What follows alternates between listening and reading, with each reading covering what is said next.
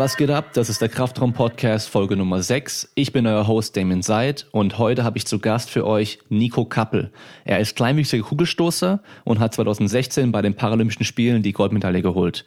Da sprechen wir natürlich drüber, über seinen sportlichen Werdegang, wie er überhaupt zum Sport kam, äh, wie sein Training aussieht und noch eine ganz witzige Story, wie er einem kleinen Kind den Schock des Lebens bereitet hat. Viel Spaß beim Zuhören.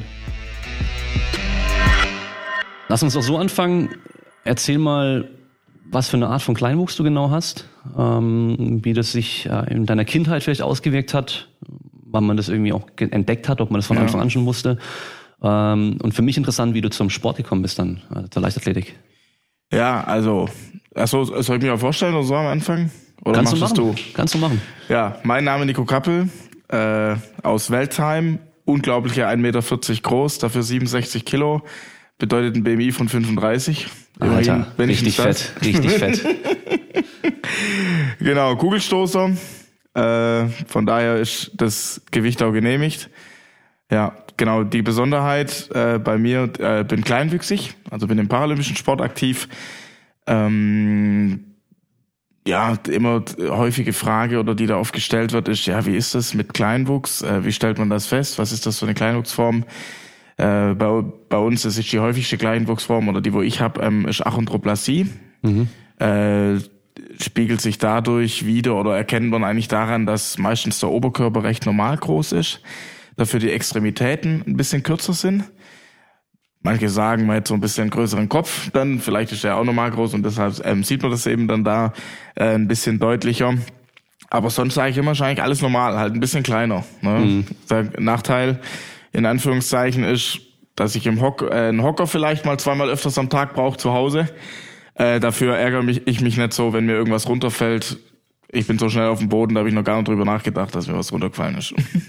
Kopfanstoßen wahrscheinlich auch eher selten. Selten, genau. Kopfanstoßen sehr selten. Von oder im Hotel das Bett zu kurz. Ja, oder Bettdecke so zu kurz, kalte ja. Füße. Kenn ich nicht. Das kein Problem. So ich kann die Decke sogar quer nehmen, kein Problem. Ja, das hat natürlich alles mal seine Vorteile. Ja, genau. Das ist auch, glaube ganz arg wichtig. Jeder hat seine Vor- und Nachteile. Von daher ganz entspannt. Wie hat sich das in deiner Kindheit geäußert? Warst du von Anfang an schon kleiner als die anderen oder hat man das eher so im fortschreitenden Alter dann gemerkt? Mm, ja, so, äh, also grundsätzlich ist man sofort, also kleinwüchsig ist eine Spontanmutation. Ne? Also man merkt es eigentlich während der Schwangerschaft. Man weiß nicht so richtig, wo es herkommt. Ist eine Laune der Natur, könnte man auch sagen. Und da ist auf jeden Fall ja, also eigentlich, wie gesagt, merkt man es während, während der Schwangerschaft. Bei mir hat man das nicht gemerkt. Also ich bin in Anführungszeichen als gesundes Kind auf die Welt gekommen und erst nach einem Dreivierteljahr haben dann mal der Hausarzt, äh, die, der, doch der Hausarzt dann mal gesagt, hm, irgendwas stimmt nicht, irgendwie wächst er nicht so richtig mhm. ähm, und man muss es mal äh, checken lassen.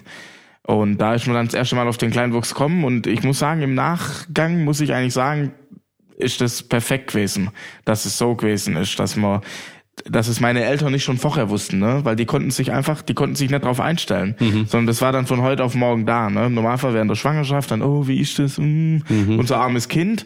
Und so war's. Ich habe ein Dreivierteljahr war ich ja schon da, bin ganz normal aufgezogen worden, wie jedes andere Kind auch, was auch grundsätzlich die richtige Entscheidung ist oder was auch äh, wichtig ist bei sowas.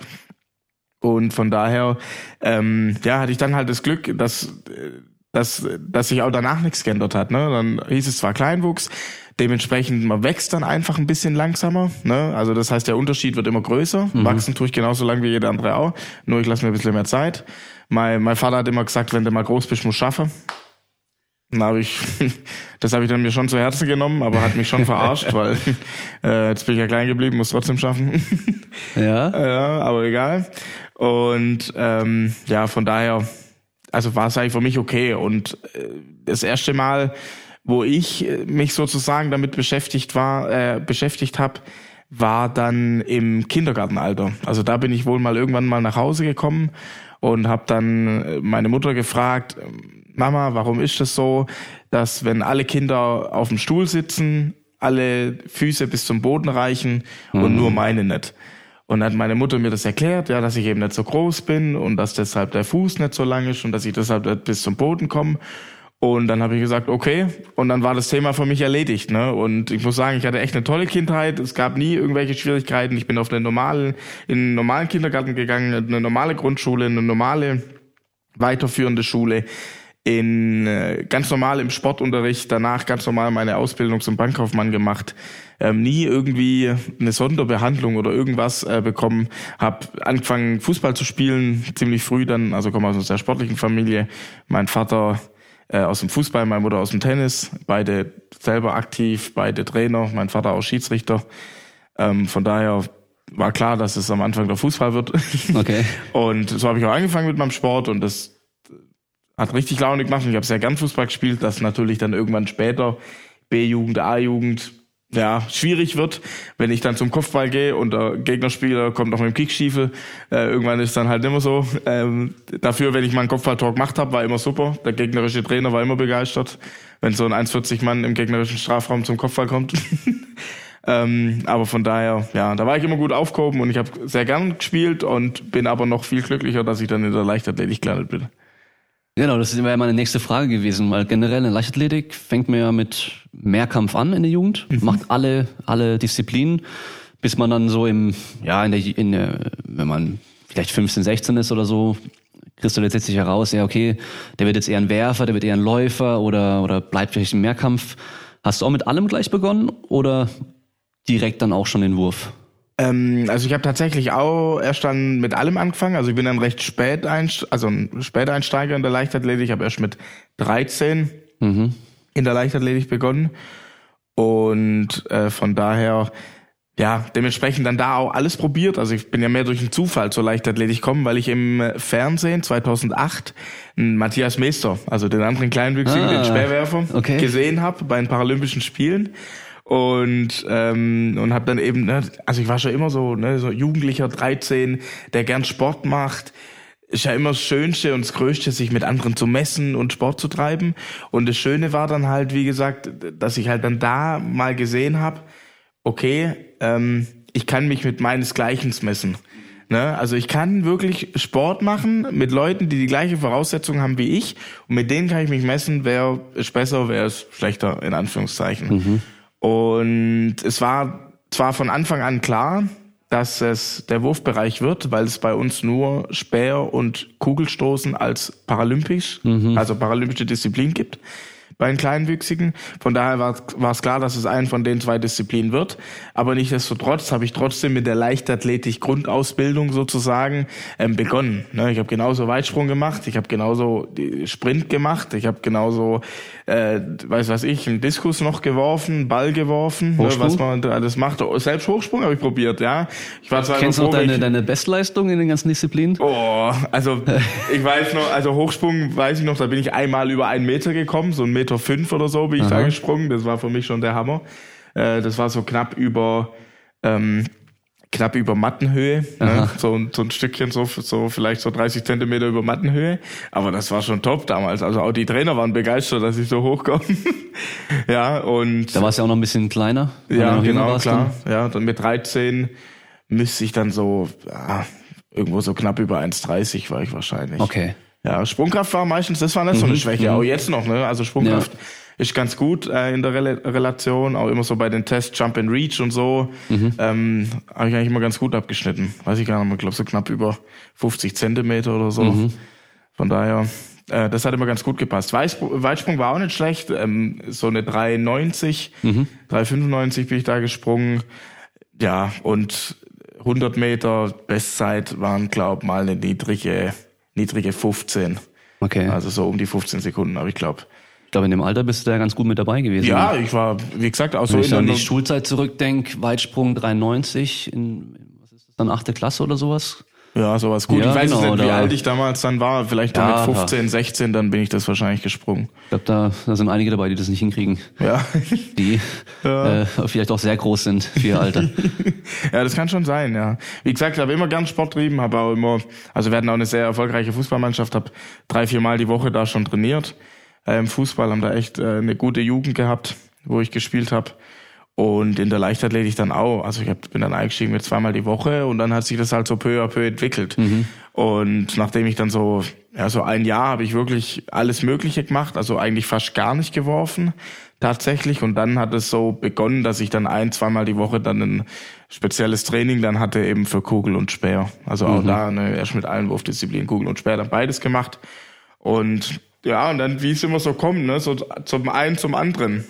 Hab dann irgendwann die Norm für den C-Kader geschafft. Mhm. Ähm, war damals für mich ein absolutes Highlight. Also war dann im Bundeskader, da meine erste Deutschlandjacke bekommen. Also mhm. ich finde, das kann man überhaupt nicht beschreiben, ne, wenn man so die Ehre bekommt, dass man äh, so eine Deutschlandjacke dann tragen darf. Und ein halbes Jahr später durfte ich dann zur ersten Junioren-WM und äh, da natürlich da bekommt man die erste Einkleidung, Wettkampfkleidung. Äh, ich weiß nicht, ich habe damals richtig versagt, also wirklich so richtig, so richtig bitter. Also ich bin äh, damals dann glaube ich zweitletzter geworden äh, mit 7,95 Meter, also wirklich unterirdisch. Der mein größter Konkurrent, der heute auch noch da ist, ne, ähm, gegen den ich in Rio bei meiner paralympischen Goldmedaille nur um einen Zentimeter gewonnen habe. Der Pole, gell? Genau, der Pole, der ja. Bartosch. Also den habe ich ja ganz knapp nur geschlagen mhm. in Rio, ein Zentimeter. Ähm, und wenn man da zurückrechnet, also der erste Wettkampf war tatsächlich 2010, den wir gegeneinander hatten. Und der ist nur ein Jahr älter als ich. Deswegen waren wir dann in dem Jahrgang, mussten wir gegeneinander antreten. Und da hat der damals neuen Junioren-Weltrekord gestoßen mit 12,44. Oh. Und ich habe 7,95 Meter gestoßen. Der heftige Entwicklung also man, Ja, man sieht, also wie sich das eigentlich dann entwickelt hat, ne? Ähm, dann äh, bei mir, ne? Hab dann einen neuen Trainer bekommen, den Landestrainer vom Behindertensport, der aus der Leichtathletik, also Landestrainer Leichtathletik, Behindertensport, der aus dem Wurfbereich kommt. Mhm. Ähm, und äh, also hauptsächlich aus dem Speer. Bei ihm habe ich dann ziemlich viel Speer trainiert, aber ich weiß nicht, ich glaube, ich war ein bisschen zu blöd zum Speerwerfen, keine Ahnung. so richtig weit ging's nie, also 35 oder 34, 68 habe ich geworfen, äh, Bestleistung, aber das reicht halt nicht für die Weltspitze. Und Kugelstoßen ging aber immer so peu à peu einfach weiter, ne? es hat sich immer weiterentwickelt. Ähm, bei ihm habe ich dann trainiert bis 2014, also aber bei ihm dann meine Junioren-Weltmeistertitel, die ich gewonnen habe, bei ihm gemacht. Und dann 2014 hat sich dann die Chance ergeben, zum Peter Salzer, zum mhm. Landestrainer Kugelstoßen äh, in der Leichtathletik zu wechseln. Und der hat ja absolut erfolgreiche Athleten und ist ja schon seit Jahren sehr bekannt in der Leichtathletik im Wurfbereich. Ne? Tobias Dahm war bei den Olympischen Spielen, Lena Obaniak Olympische Spiele, Alina Kenzel, äh, Jugendmeisterin äh, U20 alles im Kugelstoßen. Mhm. Und dann hat sich eben das ergeben und da habe ich dann den letzten großen Sprung gemacht in die Nationalmannschaft und habe dann auch zum Polen aufgeschlossen. Na, sehr gut. Wie war denn das mit, mit, dem Trainer ganz am Anfang in der Leichtathletik? Ähm, so, wenn ich noch das erste Training erinnern kannst, war das für den wahrscheinlich erstmal so, wow, was mache ich denn jetzt mit dem? Kann ich mir gut vorstellen. Wenn der noch keinen kleinwüchsigen Vorher hatte und auf einmal kommt jetzt so einer, die ganze Technik wird ein bisschen anders ablaufen bei dir als bei jemand normal großem. Ja, also das ist äh, genau das, äh, das Interessante. Also gut, bei mir auf dem Dorf, also in Anführungszeichen auf dem Dorf, ich wohne in Welzheim, 10.000 Einwohner, da habe ich angefangen, äh, zu trainieren, ich war da ja schon in Anführungszeichen bekannt. Ne? Man, man läuft sich ja immer wieder über den Weg. Ne? Ich war bei den Fußballern mhm. und die Leichtathletiktrainer hat man ja auch immer wieder gesehen ne? in der Halle und so. Von daher kannten die mich schon so ein bisschen vom Sehen und ähm, ja, und dann hat sich das eben ergeben und dann bin ich bei denen einfach ins Training. Und das Coole war eigentlich, also ich weiß noch, wir haben uns dann damals so kurz zusammengesetzt ja, wie das denn aussieht bei mir, was ich denn, ne, wie ich trainiere und so. Mhm. Und wie war das denn im Fußball? Und da sage ich ja, Fußball, so wie ich schon immer im Fußball war und wie es auch immer noch ist, der, wo gut trainiert, der spielt. Mhm. Ne? Und da muss jeder das Gleiche trainieren, ob er will oder nicht. Ne? Sondern das, was der Trainer vorgibt, das muss trainiert werden. Und äh, ja, das musste ich, musste ich auch machen. Ne? Und äh, so haben wir dann eigentlich auch mit der Leichtathletik angefangen. Und ich hatte auch einen, äh, in der Leichtathletik am Anfang einen recht jungen Trainer, der äh, eigentlich eher aus dem Langstreckenbereich kam ähm, der aber einfach noch, also der einfach auch mega motiviert war und sich gern in solche Sachen reinversetzt hat und sich eben damit beschäftigt hat. Und dementsprechend haben wir dann eben alles querbeet trainiert, wie jeder andere auch. Ne? Wenn mhm. die Weitsprungtraining gemacht haben, weiß was ich, in die Matte rein vom Sprungbrett, dann habe ich das auch gemacht. Ne? Und es hat auch nie geschadet, würde ich jetzt im Nachgang sagen. Und ich glaube, das ist schon mal so ein bisschen die Kunst auch dran oder das Wichtige, in Anführungszeichen auch im paralympischen Sport, dass man eben versucht, möglichst wenig dafür zu ändern. Ne? Weil ja. grundsätzlich habe ich ja keinen anderen Bewegungsablauf. Wenn das dann mal in den professionellen Sport geht, wie wir das jetzt äh, zum Beispiel, was wir jetzt hier mit Peter gemacht haben in den letzten drei Jahren, also da ist dann definitiv so, da, aber das geht ja auch jedem anderen so. Ne? Wenn ja. jemand besonders groß ist und einer ein bisschen kleiner ist im Kugelstoßen, dann stoßen die in der Regel schon eine unterschiedliche Technik, eine ja. komplett unterschiedliche Technik. Und dementsprechend haben wir dann genauso versucht, äh, im bei mir auf, in Anführungszeichen, auf meine körperlichen Voraussetzungen das Optimale rauszuholen. Ne? Das muss mhm. nicht immer unbedingt im negativen Sinne sein, sondern das ja. kann ja oft sogar im positiven Sinne sein, wenn man so überlegt. Ähm, der Ring hat zum Beispiel einen Durchmesser von 2,13 Meter. Mhm. Der gilt für mich ja. mit 1,40 Meter Körpergröße, der gilt aber auch von Tobi Dahm, der 2,06 groß ist. Ja. Ähm, von daher habe ich ja in Re Relation gesehen mehr Platz im Ring. Mhm. Das heißt, dann kann ich auch versuchen, diesen mehr Platz im Ring zu irgendwie auszunutzen. Ne? Ja. Klar, weil also Hebel habe ich keinen, ne? Die, die, den kann ich nicht nutzen. Ich kann nicht über irgendwie über einen langen Arm, über einen langen Arm oder sowas äh, meine Geschwindigkeit aufbauen, sondern ja, ich muss ja. sie anders aufbauen. Ne? Ich brauche die aus dem ganzen Körper. Und eben genau mit solchen Sachen haben wir uns dann beschäftigt. Dadurch, dass der Peter auch aus der Biomechanik kommt, ist es natürlich wahnsinnig wertvoll. Und dementsprechend sieht auch grundsätzlich, wenn man sich das anguckt, meine Technik ein bisschen anders aus, mhm. wie jetzt von einem Normalgroßen. Ne? Auch selbst im Drehstoßbereich. Ne? Also ja. ich mache ja Drehstoß und auch da haben wir wirklich viel gearbeitet und gleich, also wenn ich da überlege, wie wir angefangen haben, zu drüber, zu, äh, da drüber zu diskutieren, ich glaube, da könnten wir ein Buch drüber schreiben, wirklich. Also auch die ganze Welt hat es versucht zu kopieren. Ne? Also okay. Also wie wir so typisch deutsch, ne? Wir haben immer versucht, ein Jahr Fortschritt, also immer ein Jahr weiter zu sein als der Rest. Das heißt, wenn die mhm. uns dann wieder sehen international und uns aufnehmen, das haben die tatsächlich gemacht mhm. bei Meisterschaften, dass sie immer meine Stöße aufgenommen haben und die das dann bis nächstes Jahr trainiert haben, haben wir versucht, in der einen Saison schon wieder weiterzukommen, damit wir wieder ein bisschen Vorsprung haben. Sind denn generell die ganzen kleinwüchsigen äh, alle Drehstoße? Nee. Oder gar nicht? Nee, tatsächlich nicht.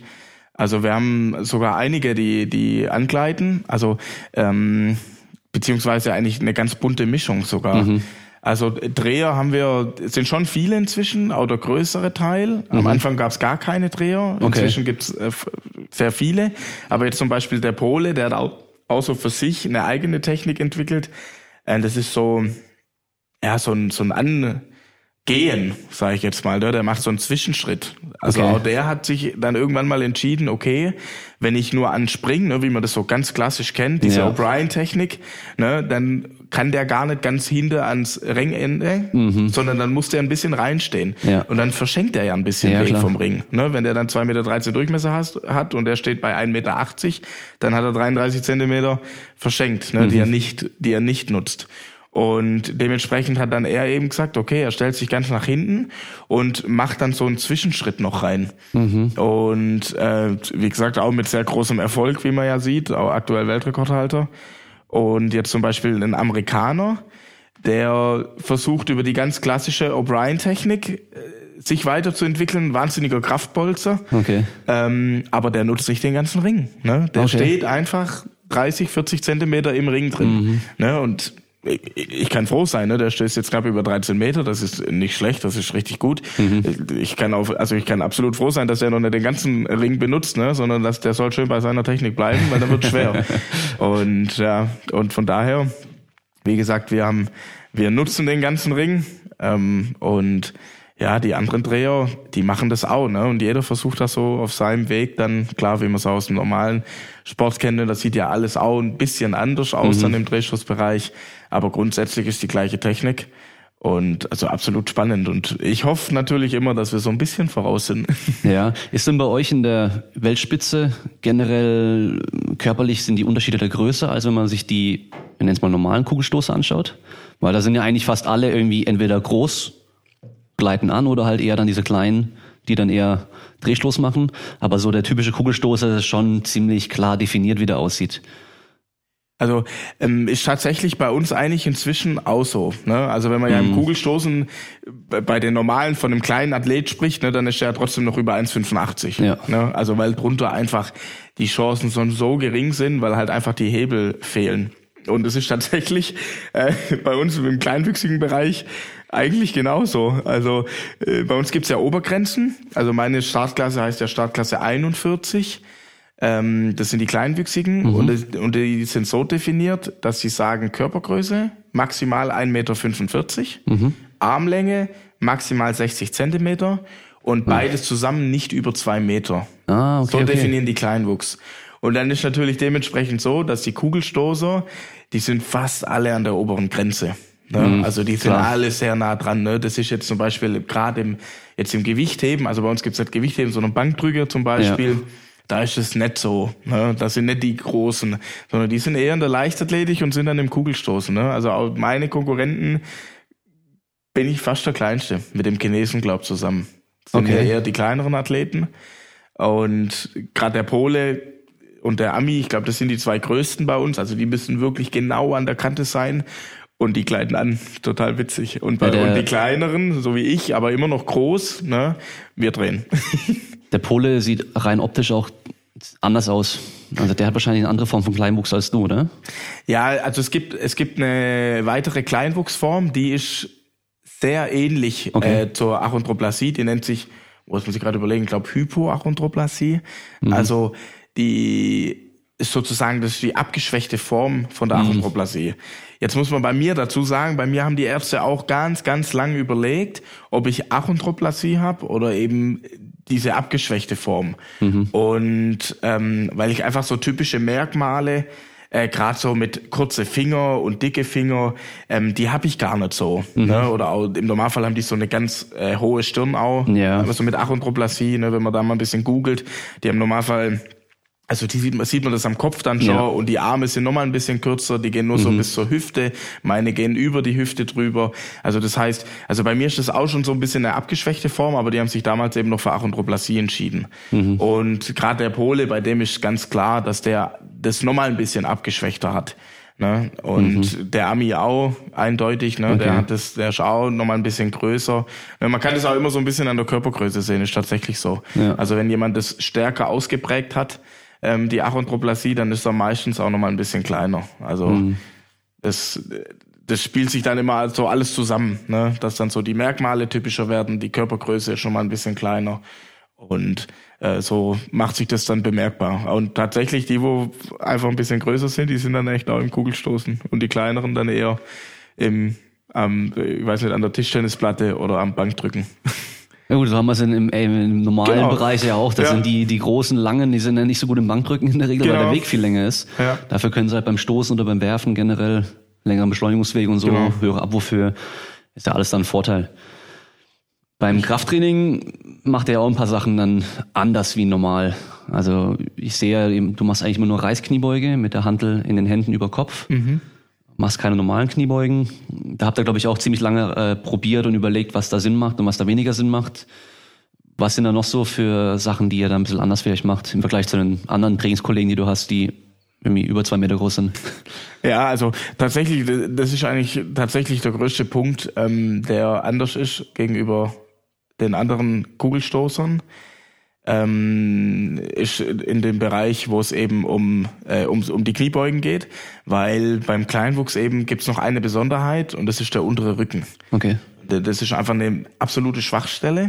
Ähm, da passiert es einfach mega schnell. Bandscheiben, Spinalkanal.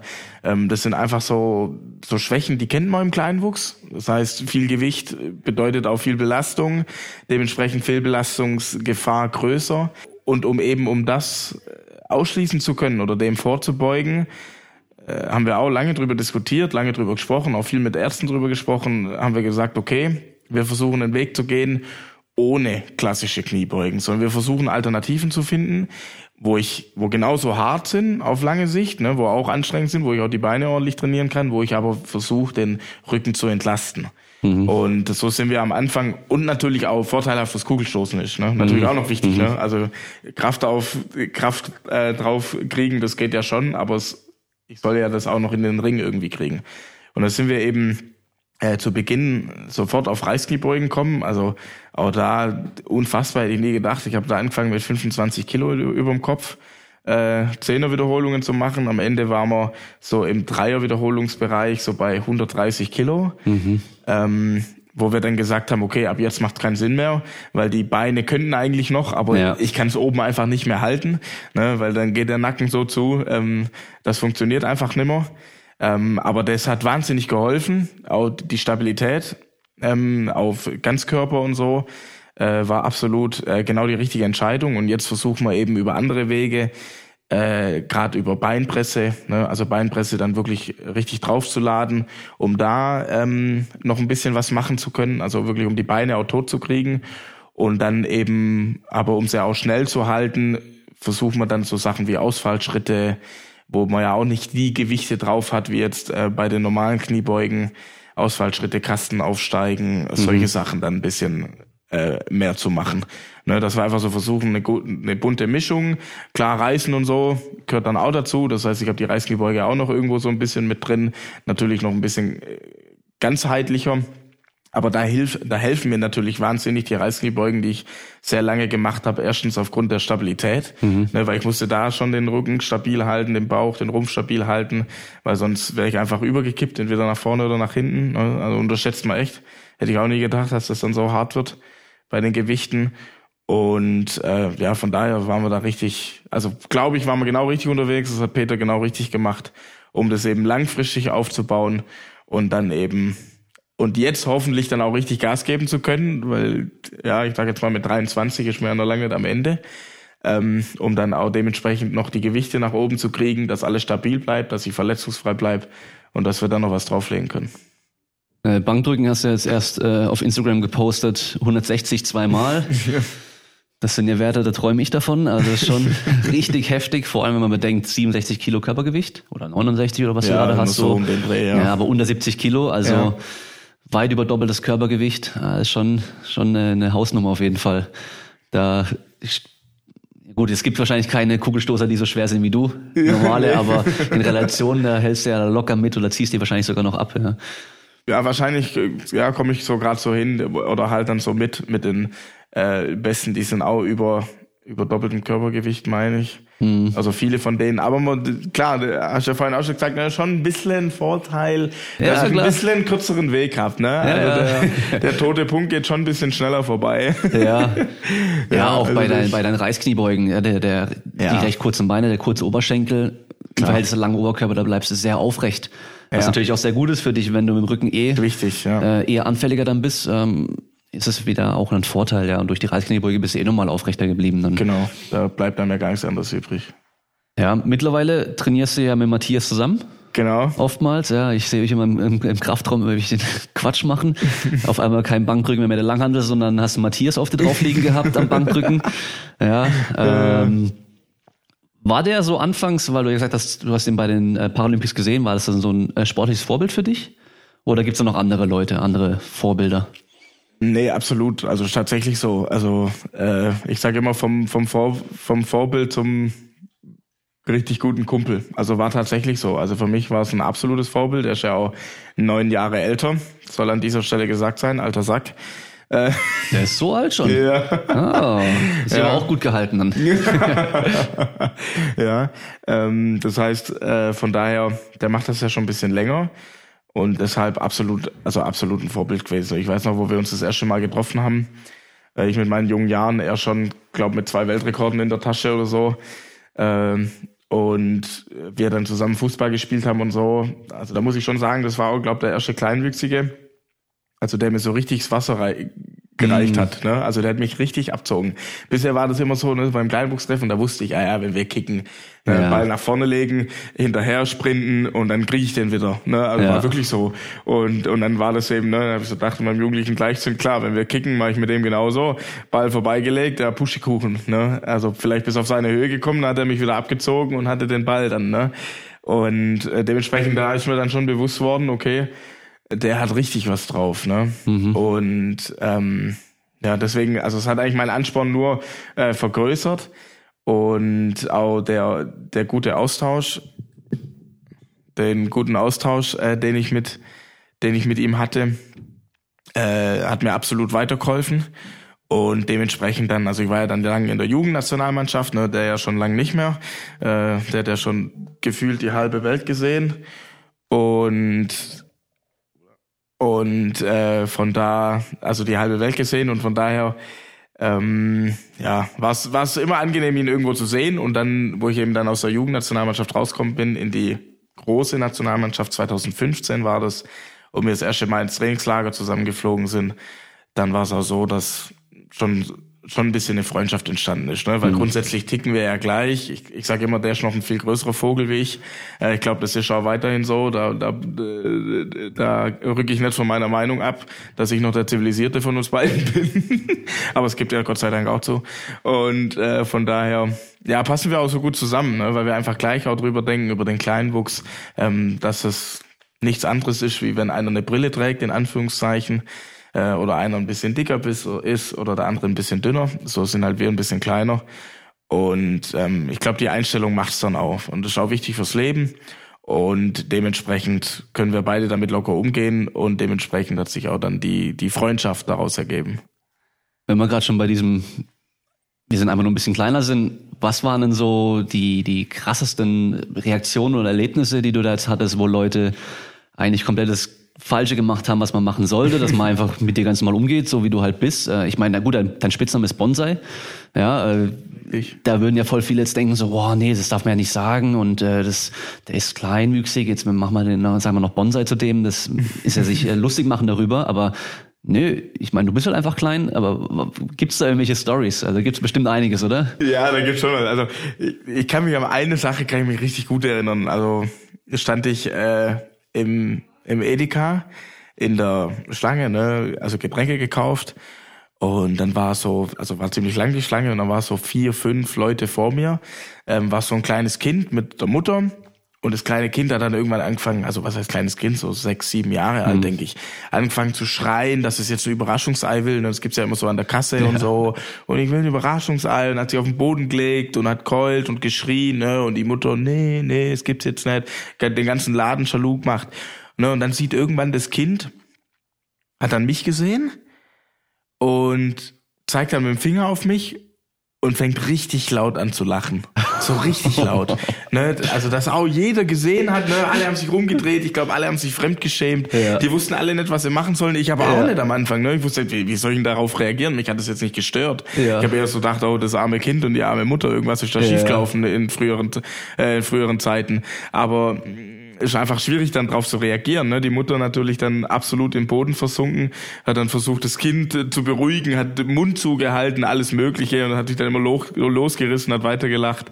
Und äh, ja, ich wusste dann auch nicht, was ich machen soll. Ne? Schlange war noch lang, das, das wäre bestimmt noch fünf Minuten so gegangen.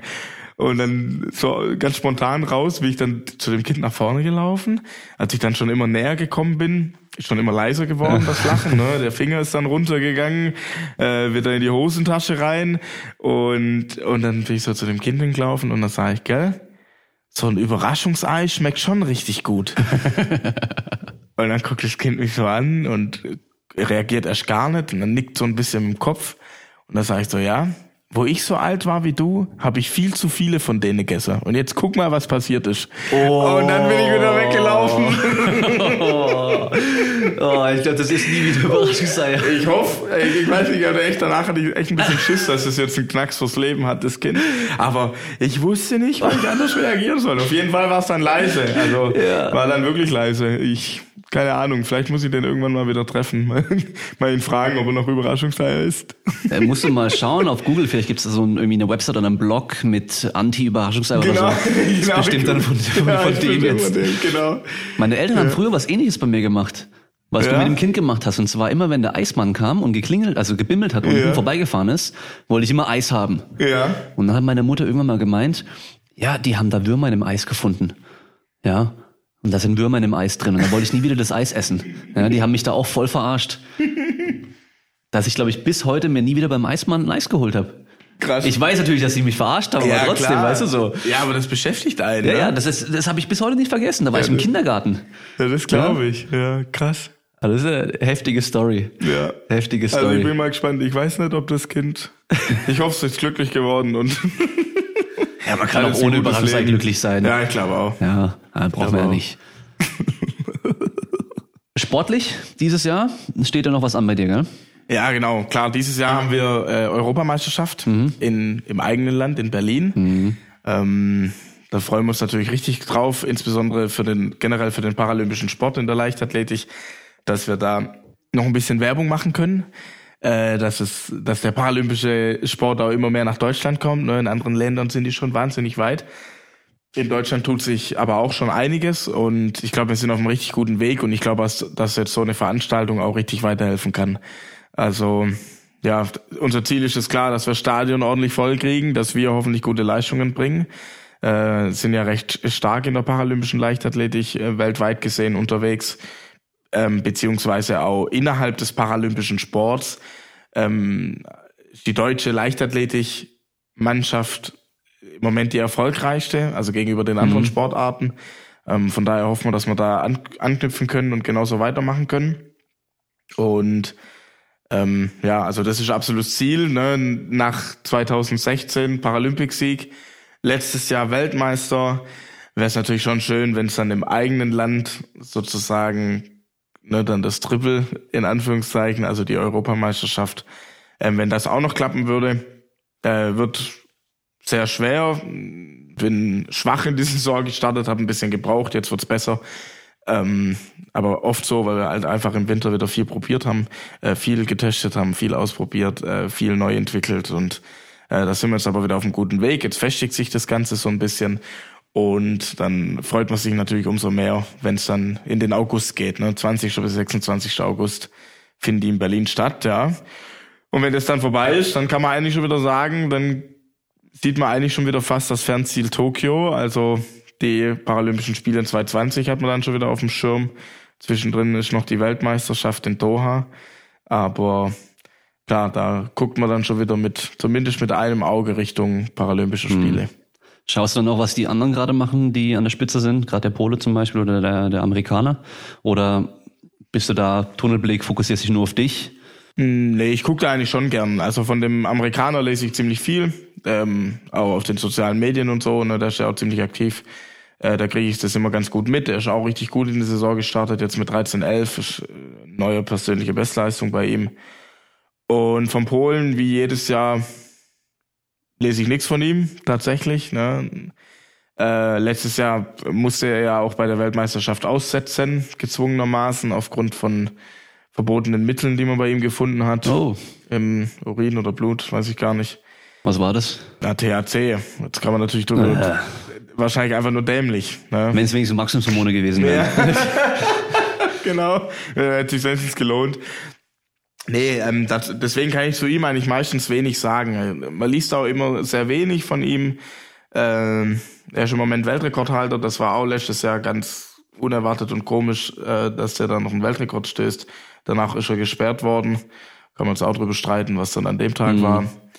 Ähm, ja, ich muss abwarten. Ich weiß auch nicht, wie lange er gesperrt wird, ob er jetzt dieses Jahr an der EM starten darf, ob er nicht starten darf. Ähm, muss ich Geduld haben.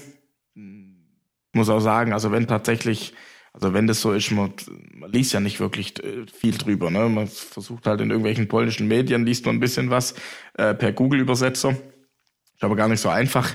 Ähm, da ist das Deutsch dann doch eher ein bisschen gebrochen. Äh, aber immerhin weiß man circa, was da drin stand in dem Artikel. Ähm, von daher, also ist nichts veröffentlicht, ob der jetzt tatsächlich äh, gesperrt worden ist, ob er nicht gesperrt worden ist, aber was auch immer da passiert ist. Deswegen ja, heißt für mich eigentlich abwarten, am besten weiterstoßen wie er, dann ist egal, ob er da ist oder nicht. Ja, genau. Ähm, und, und dann schauen wir, was in Berlin dabei rauskommt. Weltrekord aktuell ist wie hoch? 13,97. Und deine Bestleistung? 13,81. Okay. Also nah dran. Ja. Das wäre schon das Ziel, ja. Erster Kleinwüchsiger über 14 Meter. Mhm. Das wäre schon cool. Das glaube ich, ja. Deine Bestleistung hast, hast du die in ähm, äh, Rio gestoßen? Äh, nee, in Rio waren es 13,57. Okay. Und jetzt äh, letztes Jahr bei der WM waren es dann die 13,81. Ah, okay, okay, War dann okay. sogar kurzzeitig eigentlich Weltrekord. Also ich habe dort eigentlich offiziell mit Weltrekord gewonnen. Okay. Und ist dann aber korrigiert worden auf die 13,97 von Polen. Hm. Die er irgendwie drei Wochen vorher oder so gestoßen hatte keine Ahnung, bei irgendeinem Wettkampf. Okay. Ganz heikles Thema. Seltsam, ein bisschen, ja. ja. Sehr, äh, sehr seltsam. auch das äh, Thema mit Doping und dass er dann nicht bei der WM war. Naja. Was ist so dein Highlight bisher? Rio? Rio. Ja. Ist schon so. Ne, das war, ich war ja da absoluter Aus, ja, Außenseiter. Ne? Mhm. Also man hat, ja, man hat geliebäugelt mit einer Medaille eigentlich, ne, dass ich eine Medaille holen kann. Das hat man für realistisch gehalten, aber dass ich eine Goldmedaille gewinnen kann, hat man, hatte keiner auf dem Schirm. Das hatte Mhm. weder, ich glaube, der Einzige, der ein bisschen das auf dem Schirm hatte, war mein Trainer. aber sonst keiner. Also für mich war eine Medaille absolutes Ziel. Eigentlich die Silbermedaille war absolutes Ziel und dann mal gucken, was so, was man so machen kann, Bestleistung stoßen. Und ich habe ja dann meine Bestleistung äh, quasi fast pulver, pulverisiert, 31 Zentimeter in einem Mhm. Wettkampf. Jetzt schon gewaltig. Ähm, ich glaube, so einen Sprung habe ich seitdem nicht mehr gemacht. Ähm, und auch davor, äh, glaube nicht so schnell gemacht. Äh, 31 Zentimeter von einem auf den nächsten Wettkampf und das, ähm, ja, also ich konnte da einfach über mich hinauswachsen. Also es war einfach, ein, es waren super Bedingungen. Wir waren, wir waren top vorbereitet. Ich hatte nichts zu verlieren. Äh, es waren meine ersten Paralympischen Spiele. Ich konnte reingehen. Äh, ich habe einen guten ersten Versuch gemacht. Da wusste ich, das reicht für die ersten fünf. Dann habe ich einen richtig guten zweiten gemacht mit so knapp über 13 Meter. Dann wusste ich, okay, das muss eigentlich die Silbermedaille sein. So nach dem, was ich dann gesehen habe, was die anderen stoßen. Ne? Viele, Aha. die halten sich ja so bedeckt. Das ist so noch nur das bisschen das Problem im paralympischen Sport, dass die sich vor so Großereignissen so bedeckt halten, dass man gar nicht weiß, was sie eigentlich drauf haben. Ne? Und gerade zum Beispiel die Chinesen und so, in der Regel, die kommen zu Paralympischen Spielen und sind dann wieder einen Meter weiter. Und aber das hat sich geändert, weil einfach der Sport so professionell geworden ist, dass dass das nicht mehr geht. Ne? Ich, ich merke das ja auch. Ich kämpfe um jeden Zentimeter jetzt. Ne? Und vor drei drei Jahren oder so war das ein Selbstläufer. Ne? Da hat man halt in jedem Wettkampf hat man ein bisschen ein paar Zentimeter weitergestoßen. Ne? Ob ich jetzt fünfmal die Woche trainiert habe oder nur dreimal, das war dann egal. Ein bisschen weiterentwickelt habe ich mich immer. Mhm. Und das hat sich einfach geändert. Ne? Der Sport ist professionell geworden. Dementsprechend werden die Wettkämpfe viel spannender. Man, die Gesichter werden bekannter, weil einfach, weil es in Anführungszeichen Dauerbrenner sind und keine Eintagsfliegen. Ne? Die Chinesen, die kommen zu Paralympischen Spielen, holen Gold und danach hat man sie nie wieder gesehen. Ne? Keiner weiß, was mit denen war. Und die Zeiten sind rum, weil das einfach nicht mehr geht. Ne? Man, man braucht einfach diese Vorbereitung. Ähm, man muss lange dabei sein. Man muss schon früh angefangen haben ähm, dem Sport, weil ja, weil die körperlichen Voraussetzungen eigentlich nahezu gleich sind bei jedem, genauso wie im olympischen Sport auch. Und ähm, das ist das, was jetzt so spannend macht. Und deshalb war das auch in Rio dann eigentlich so unerwartet, weil man auch wieder gedacht hat, okay, der ein oder andere Chinese kommt äh, oder aus welchem Land auch immer und das, die blieben dann eben aus. Die waren zwar da, aber die haben es eben nicht geschafft, äh, aufs, äh, aufs Podium zu äh, zu ja zu stoßen, sag ich mal. Und ähm, ja, dementsprechend nach dem zweiten Versuch wusste ich, das muss die Silbermedaille sein und dann hatte ich nichts mehr zu verlieren. Und dann hieß es nur noch in jedem Versuch, also Peter war ja Gott sei Dank dabei, was mir immer wahnsinnig viel hilft, ähm, hieß es eigentlich nur noch in jedem Versuch weiter zu stoßen. Und da haben wir uns richtig reinbeißen können und dann ging die Kugel bis auf 13,57 noch. Dann ein Zentimeter vor dem Polen und dann Ein mit Gold. Zentimeter, ja. Ja, ein Also Zentimeter. knapper geht's ja nicht. Knapper, nee, knapper, äh, eine strengere Maßeinheit gibt's nicht im Kugelstoßen. Ja. War echt witzig. Also mein alter Trainer, dem, wo ich im Nachwuchsbereich trainiert habe, der hat immer zu mir gesagt, ich wäre ein Mini-Ballist. Ich habe es ihm ja nie geglaubt. Aber jetzt sehe ich's ein. Hast du da dann auch ganz normal im Olympischen Dorf gewohnt? Mit allen anderen? Genau, ja. Also äh, Paralympische Spiele sind ja immer mit zwei Wochen Pause. Ne? Also erst in die Olympischen Spiele, dann ist zweiwöchige Umbaupause, klar, weil es ein bisschen andere Disziplinen bei uns gibt, andere Sportarten. Ähm, dementsprechend müssen die natürlich dann die Hallen und so vorbereiten. Und äh, nach zwei Wochen gehen dann unsere Spiele los. Und da war auch genauso. Also das olympische Dorf wird dann zum paralympischen Dorf. Und ähm, ist genau dasselbe ja, in Paralympics sozusagen. Und ja, absolut. Also ich habe ja schon von vielen gehört, wie, wie dieses Flair sein soll bei Olympischen und bei Paralympischen Spielen. Und man versucht sich das dann auch vorzustellen, aber wenn man wirklich selber dort einmal ist und da dabei sein darf, das ist tatsächlich unbeschreiblich. Ne? Das ist einfach eine andere Welt in der Zeit. Ne? Man ist in diesem Dorf, es sind nur Sportler, es sind nur Athleten. Jeder, jeder hat vier Jahre dafür train hart trainiert, um an dem Tag seine Bestleistung zu bringen. Man merkt es schon, wenn man dann in den Ne, man muss sich das vorstellen, man kommt dort in ein Essenszelt, wo man eigentlich ein Zelt nennen darf. Ähm, da essen 200 Nationen. Für jeden sollte eigentlich was dabei sein, was er auch zu Hause isst, ne? weil man will ja perfekte Bedingungen haben mhm. und muss sich dann nicht auf einmal von der Ernährung und so umstellen. Ähm, hat dann da ja, zu Olympischen Spielen sind da, glaube 20.000 Leute im Paralympischen, äh, im Olympischen Dorf. Zu Paralympischen Spielen sind es dann, glaube noch 12.000, was ja auch noch ein paar sind. Ne? Und man muss sich vorstellen, diese 12.000 Leute essen dort in diesem Zelt.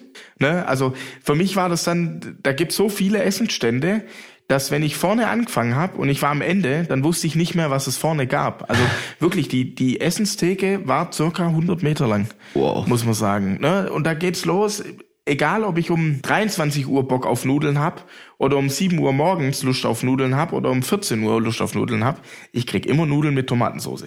Ich krieg immer ein Spiegelei. Ich krieg immer ein normales Ei. Ich krieg immer irgendwelches chinesisches Essen, wo ich mich nicht hingetraut habe. Ähm, also es gibt wirklich alles, was man sich vorstellen kann. Ist jetzt quali also qualitativ vielleicht nicht immer das absolut hochwertigste, ne, um Gottes Willen. Ähm, die kochen immerhin für 12.000 Leute. Mhm. Aber es ist warm, es ist alles da, was man sich vorstellen kann.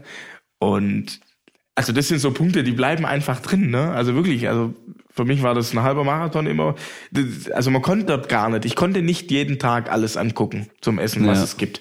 Die haben ja schon ein bisschen dann auch unterschieden, äh, unterschiedliches Fleisch und so weiter. Und da hat man sich halt immer so einen Abschnitt, da gab's immer, da kommt man rein und da gab's da so ein schöner großer Fernseher. Da hat man dann gesehen, wo gibt's italienisches Essen, wo gibt's so mitteleuropäisches, ne, so deutsches, ja. also so in Richtung deutsches Essen, wo gibt's eher so asiatisches Essen, wo gibt's so Fastfood-mäßig, ne, also da hat man wirklich, da gab's dann so einen Monitor, da hat man dann gesehen, ah, okay, im Bereich, im Korridor 4, 5 äh, gibt's zum Beispiel Italienisch und dann hat man so schön nach hinten gucken können, da waren dann so immer so riesen Zahlen aufgestellt, ne, eins, zwei, drei, vier, bis keine Ahnung wohin und da hat man so gewusst, okay, ich muss grob in die Richtung laufen, um zu sehen und da kriege ich dann das Essen, was ich vielleicht haben will. Also total abgespaced. Hört sich, hört sich gut an auf jeden Fall. Ja. Besser als jedes Hotel ja. mit der Auswahl. Selbst da kommen wir meist nicht hinterher, alles mal zu probieren. Ja, richtig, ja.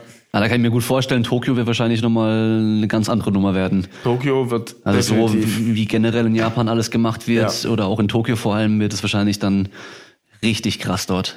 Kann ich mir vorstellen. Also viele, die eben schon in London waren, ne, die, mhm. dann, die waren dann von Rio eher enttäuscht, klar, Hab weil sie einfach ja. ein ganz anderes äh, Erlebnis schon hatten. Man muss dazu sagen, bei den Olympischen Spielen war es, glaube fast noch schlimmer.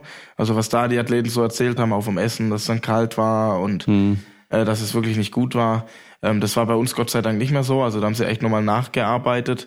Und klar, natürlich gegenüber dem europäischen Standard, sage ich jetzt mal, wie wir das kennen, mhm. ne, auch von den Zimmern her und so, ist das natürlich schon anders, wie dann in so einem äh, südamerikanischen Land.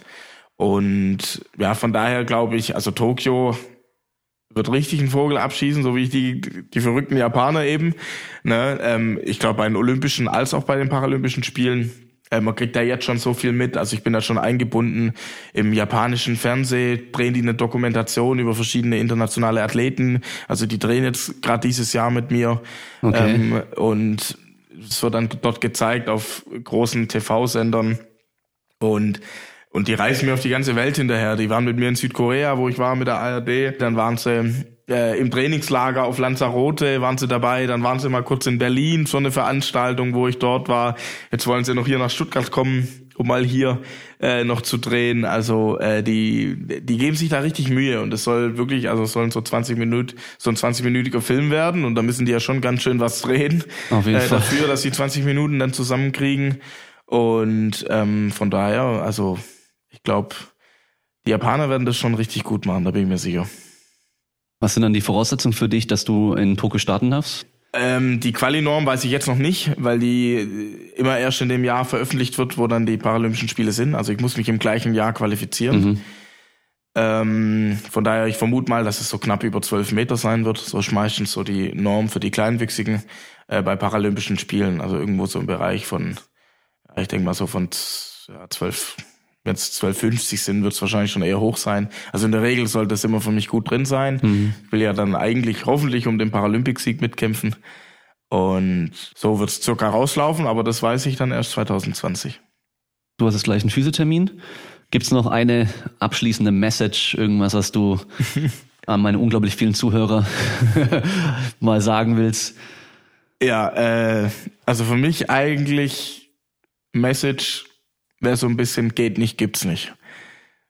Dranbleiben, jeder soll das machen, auf das er Bock hat. Dann findet er seinen Platz in, in der Gesellschaft, egal groß, klein, dick, dünn, Brille, keine Brille.